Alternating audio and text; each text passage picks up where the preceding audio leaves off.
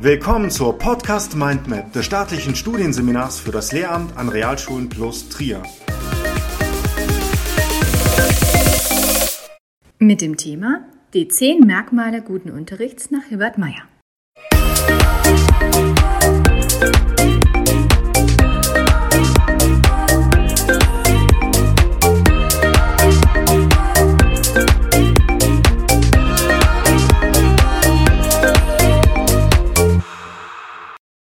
Guter Unterricht. Klar, er wird von jedem Lehrer erwartet. Doch was ist guter Unterricht eigentlich?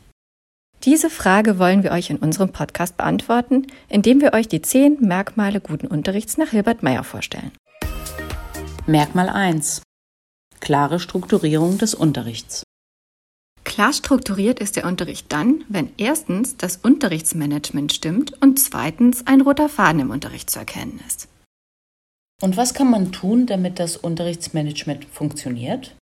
Ganz wichtig ist Klarheit. Die Sprache des Lehrers, die Aufgaben, die Regeln und die Rollen im Unterricht müssen klar sein. Beispiel. Wenn ich ankündige, Hausaufgaben stichprobenartig einzusammeln und zu bewerten, dann sollte ich das auch machen. Es ist also nicht nur Klarheit wichtig, sondern auch Konsequenz. Zudem müssen die Schüler das Gefühl haben, dass man da ist. Stichwort Präsenz. Und der rote Faden? Mit einer intelligenten Planung schafft man schon mal eine gute Grundlage. Hierbei müssen Ziele, Inhalte und Methoden des Unterrichts zueinander passen. Und die Unterrichtsschritte sollten logisch aufeinander folgen. Der Dreischritt Einstieg, Erarbeitung und Ergebnissicherung macht hierbei nicht nur für Neulinge Sinn. Und wenn ich das alles beherzige, was bringt das? Ganz einfach gesagt, es erhöht den Lernerfolg. Merkmal 2. Hoher Anteil echter Lernzeit. Die echte Lernzeit ist die vom Schüler tatsächlich aufgewendete Zeit für das Erreichen der angestrebten Ziele. Der Faktor Lernzeit hat entscheidenden Einfluss auf den Lernerfolg. Da Lehrer in der Regel keinen Einfluss auf die Stundentafeln haben, wird nur der von den Lehrern und Schülern beeinflussbare Zeitanteil betrachtet. Die im Unterricht zugebrachte Zeit ist keinesfalls identisch mit echter Lernzeit. Es zählt nur die von den Schülern aktiv genutzte Zeit. Und woran ist zu erkennen, dass echte Lernzeit vorliegt? Es gibt einige Indikatoren. Zum Beispiel, dass die Mehrzahl der Schüler aktiv bei der Sache ist. Oder dass keine Langeweile herrscht. Oder dass aktive Lernphasen und erholsame Pausen sich abwechseln. Und wodurch erreicht man echte Lernzeit? Zum Beispiel durch gute Vorbereitung der Lehrer und Schüler, durch Pünktlichkeit, durch eine angemessene Aufgabenformulierung oder auch durch Konzentrationsübungen, Warming-ups und Cooling-downs. Merkmal 3. Lernförderliches Klima. Ein lernförderliches Klima bezeichnet eine Unterrichtsatmosphäre, die gekennzeichnet ist durch erstens gegenseitigen Respekt, zweitens eingehaltene Regeln, drittens gemeinsam geteilte Verantwortung, viertens Gerechtigkeit und fünftens Fürsorge unter allen Beteiligten. Das hört sich aber teilweise widersprüchlich an. Tatsächlich kann es in der Unterrichtspraxis zu Widersprüchlichkeiten kommen, das stimmt. Und leider sind diese Widersprüchlichkeiten nicht immer aufhebbar. Fieber muss gut abgewogen werden.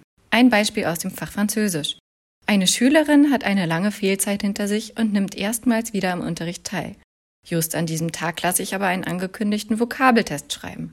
Sollte ihr Test genauso gewertet werden wie der der anderen? Im Sinne der Gerechtigkeit müsste man sagen ja. Aber was ist mit der Dimension der Fürsorge? Ein schwieriger Fall. Was kann man denn als Lehrer tun, um das Klassenklima zu verbessern? Auch wenn die Zeit stets knapp ist, das A und O ist es, miteinander zu reden. Und dies nicht nur im Fall von Problemen. Die Schüler mitbestimmen zu lassen, beispielsweise bei der Sitzordnung, ist auch eine gute Idee. Summa summarum kann festgehalten werden. Ein gutes Unterrichtsklima macht Schüler zwar nicht klüger, aber es kann einen positiv verstärkenden Effekt auf die übrigen neuen Merkmale guten Unterrichts haben. Merkmal 4. Inhaltliche Klarheit.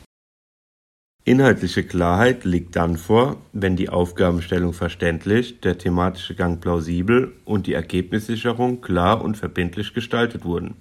Der Dreischritt aus einem informierenden Unterrichtseinstieg, anschließender Konzentration auf die Themenstellung, sauberes Bearbeiten der Arbeitsaufträge und ein Festhalten der Ergebnisse sollte unweigerlich für eine inhaltliche Klarheit sorgen.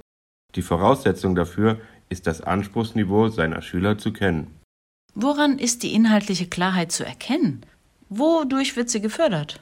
Durch informierende Unterrichtseinstiege, Konzentration auf die Themenstellung, kein Abschweifen und Verzetteln, Anknüpfen an die Vorstellungen, Erfahrungen und Ideen der Schüler. Zudem sollten Zwischenergebnisse immer festgehalten werden, regelmäßig wiederholt und zusammengefasst werden. Merkmal 5. Sinnstiftendes Kommunizieren. Sinnstiftendes Kommunizieren bezeichnet den Prozess, in dem die Schüler im Austausch mit ihren Lehrern dem Lehr-Lernprozess und seinen Ergebnissen eine persönliche Bedeutung geben.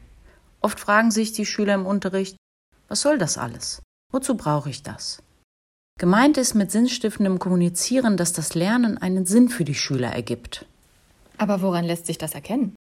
Wenn die Schüler bei der Sache sind, wenn ihnen das Lernen Spaß macht, wenn sie von sich aus auf vorherige Unterrichtsthemen zurückgreifen und sie in das neue Thema einbauen können. Und wodurch kann die Sinnstiftung für die Schüler gefördert werden? Zum Beispiel, wenn der Lehrer die Interessen der Schüler berücksichtigt, wenn er auf Erlebnisse und Erfahrungen der Schüler zurückgreift, wenn er Bezug zu Anwendungen im Alltag oder der Erfahrungswelt der Schüler herstellen kann. Merkmal 6. Methodenvielfalt.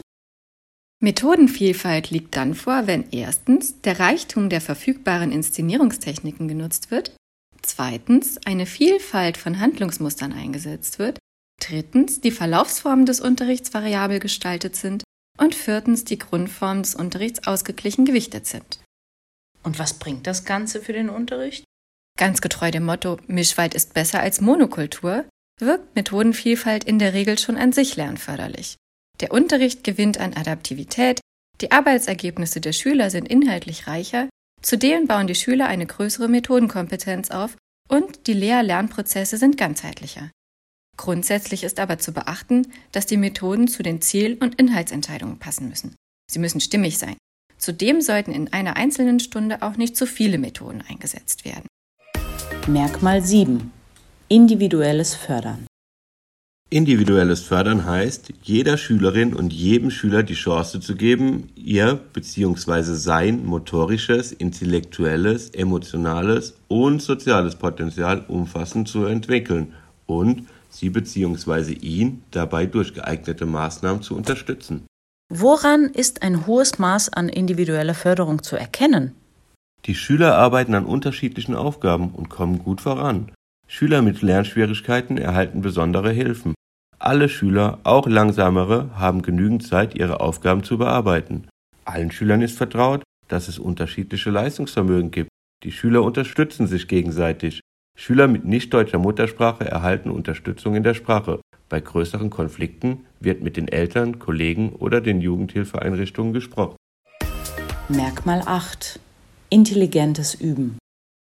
Übungsphasen des Unterrichts sind intelligent gestaltet, wenn ausreichend oft im richtigen Rhythmus geübt wird, wenn die Übungsaufgaben passend zum Lernstand formuliert werden, wenn die Schüler die richtigen Lernstrategien nutzen und wenn die Lehrer gezielte Hilfestellungen zum Üben geben. Der Satz Übung macht den Meister stimmt nicht. Nur richtiges Üben macht den Meister. Viele Schülerinnen und Schüler empfinden das Üben oft als langweilig und monoton. Doch Üben kann auch Spaß machen.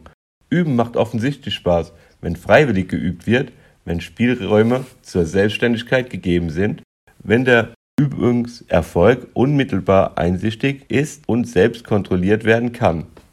Woran sind intelligent gestaltete Übungsphasen denn zu erkennen? Es wird oft, aber kurz geübt. Die Arbeitsatmosphäre ist ruhig und konzentriert. Es ist klar, was geübt werden soll.